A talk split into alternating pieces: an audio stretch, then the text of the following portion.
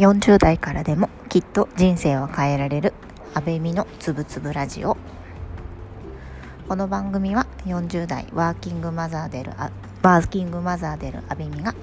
人生を豊かにもっと生きやすくをテーマに自分の感じていることや思っていることをゆるく言葉にする番組となります。皆様いかがお過ごしでしょうか？やっと今週も金曜日になりました。私もいつものごとく今日は、え会社に出社をしておりまして、え昼休みの時間を利用してですね今音声配信を収録しております。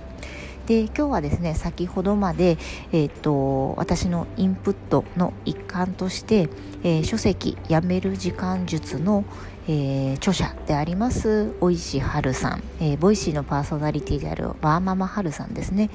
と、えー、自分軸手帳部の主宰であります、えーと、陽子さん。このお二人方の対談を、えーと、通じてですねやめる時間術の本およびそのやめる時間術を読んでですねその実践をされている陽子さんの、えー、学びですとか気づきのところですねこの対談を、えーと聞く機会がありましたのでこの場でアウトプットがてら音声配信をしたいなというふうに思っています。でこの書籍自体はですね、えー、ワーママハルさん大石春さんが書かれていまして時間は時間をですねうまく使えていない自己肯定感自己効力感の下がっている、えーと、ワーキングマザーワーキングファザー向けに書かれた書籍なんですけれども「えー、やめる時間術」ということで、えーと、書かれたその、えー、バックグラウンドですとかあの目的ですとかあとどういう内容が書かれているのかっていうところを、えー、10分程度にご紹介をされた後にですね手帳部の陽子さんの方から実際書籍を読んでその本に書かれた内容を実践してあのどういう気づきがあったかっていうところを、えー、登壇形式でお話をされました。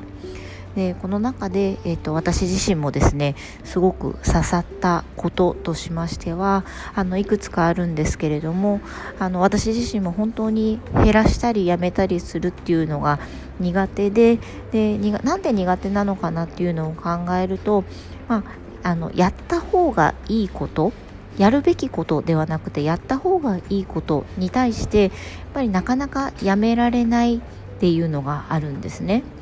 でこのじゃあやめられない理由って何なんだろうっていうふうに自分の中であのいろいろ分析とか分解をあのしながら試行錯誤しているんですけれども結果的に今日ちょっとハッとした言葉としましてはやっぱりそのやめるとか減らすっていうのはあの他人に私自身よく思われたいとか他人に評価されたいということの、あのー、思う気持ちの裏返しなんじゃないかなと思っていて結局自分が主体ではなくて相手にどう思われるかっていうところで自分自身も、え、評価とか自分の自己肯定感を上げるっていうところにつながっているので結局私自身の自分の自らの評価体系が自分ではなくて他人に依存しているっていうところが自分自身の一番の問題点なのかなと思っています。つまりは、まあ、この、えーと、やめやりたくないことをやめるっていうのは私にとっては自分以外の他人からこういうふうに思われたいい人と思われたいよく良い人と思われたいという気持ちとやっぱり決別する覚悟を持つことなのかなと思っています。でこれ自身ですねやるにあたってやっぱり自分自身の今までの行動とか振る舞いをあの全て見直すことになりますので簡単なものではないですしもちろん痛みも伴う内容なんですけれどもこの24時間っていう時間が有限な中でかつ自分自身がその24時間全てをあの使い自分の希望通りに使えるというと今私の置かれた立場としてはそうではないのでこの限られた有限の時間の中でやっぱり大事なこととか大切にしたいことにを集中して実行していくためにはこの痛みが伴いながらもですねこういった他人の評価を気にする自分との、決別っていうところの覚悟を持つっていうのが一番のあの近道なのかなというふうに思っています。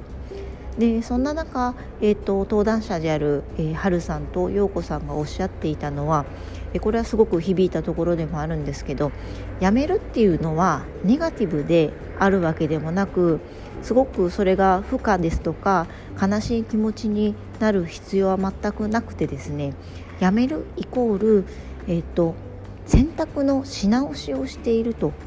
いう考え方をするのがいいっていうところを聞いて、まあ、もうまさにその通りでやめるイコール何か、えっと、マイナスのイメージをついつい持ちがちなんですけれどもやめるは決してネガティブだったりマイナスだったりするものではなくて私自身改めて自分の生きか生き方とか価値観ですねのところに照らし合わせをしてえ不必要なものについては必要なものになるように自分自身がまあ選択をし直しているという気持ちでもう一度あの自分の中である24時間を可視化をしてそれを一旦本当に不必要な業務ですとか不必要な内容については選択のし直しをしてえーと、本当に必要なものをインプットしていきたいなというふうに感じた、えーと、今回の対談でした。でいきなりですね何でも完璧にやろうとしてしまうところがあるんですけれども私自身もですねあの24時間全てまず見える化するっていうのはなかなか難しいので例えば24時間の中のえ30分ですとか1時間ですとか自分が本当に気になっていて目をそらしたい時間ですね。特に私なんかだとあの家に帰ってから子供を寝かしつけた後仕事をついついしてしまう時があるんですけれどもその仕事にかけている時間をもう一度細分化するとともに本当に夜にその仕事を着手する必要があるのか